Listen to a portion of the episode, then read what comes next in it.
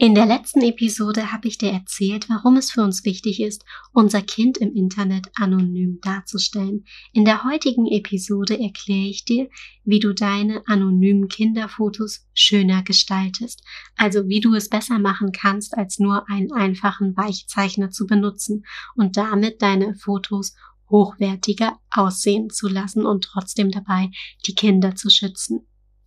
Klingt spannend für dich? Dann bleib gerne dran.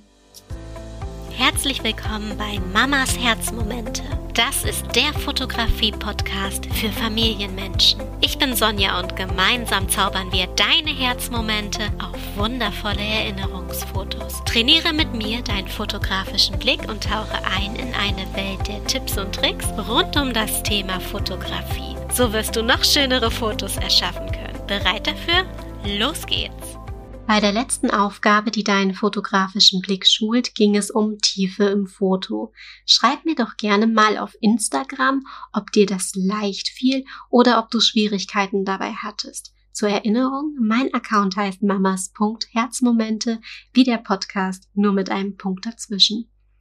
Dort kannst du mich auch gerne auf deinen Fotos von deiner Umsetzung verlinken und nach Feedback fragen. Bei unserem Happy First Birthday Fotoshooting habe ich ein gutes Beispiel für Tiefe in Fotos aufgenommen. Wir hatten Luftballons mit Helium befüllt und diese im Bildvordergrund schweben lassen. Durch eine leichte Unschärfe legt sich der Fokus auf das Model und im Hintergrund hatten wir noch eine kleine Girlande aufgehangen. Ein wirklich schönes Setting für Fortgeschrittene gut geeignet, denn mit Heliumluftballons beim Fotoshooting umzugehen, das ist wirklich eine Herausforderung, gerade wenn man dabei noch ein Kind auf dem Arm hat. Spaß gemacht hat es trotzdem uns beiden. Okay, jetzt kommen wir aber mal zum eigentlichen Thema der Podcast-Episode. Heute verrate ich dir, wie du deine Kinderfotos auf schöne Art und Weise anonymisieren kannst. Erstens. Der erste Punkt ist in so vieler Hinsicht schön. Wenn du zum Beispiel Detailaufnahmen und Bildausschnitte richtig einsetzt, hast du ein wundervolles Foto. Geh nah an das Motiv ran. Das Gesicht muss auf diese Art und Weise nicht mit auf dem Foto sein. Es ist auch einfach schön, nur den ersten Schuh am Babyfuß zu sehen, als kleines Beispiel. Zweitens. Wenn du den Kopf des Kindes zeigen möchtest, aber nicht das Gesicht, kannst du natürlich auch einfach nur den Hinterkopf abbilden. Du kannst dein Kind auf dem Arm nehmen und kuscheln. Wenn du dann noch einen schönen Hintergrund wie das Meer hast, ist es doch perfekt. So, und jetzt ist auch schon der dritte Teil da. Drittens. Es hilft alles nichts und das Gesicht ist mit drauf.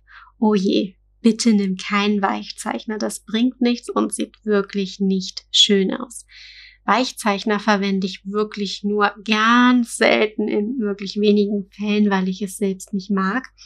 Und dann auch nur, wenn ein Teil vom Gesicht sichtbar ist, weil zum Beispiel die Mütze bereits einen Teil vom Gesicht verdeckt. Dann kann man die andere Hälfte damit unscharf gestalten. Für alle anderen Fälle nimm doch einfach ein schönes Emoji.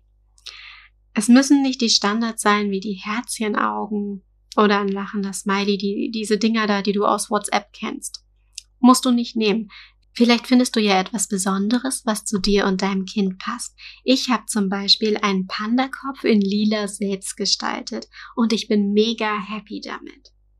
Ich hoffe, die Tipps helfen dir weiter kommen wir nun zur nächsten Aufgabe, die deinen fotografischen Blick schult. Achte auf Winkel.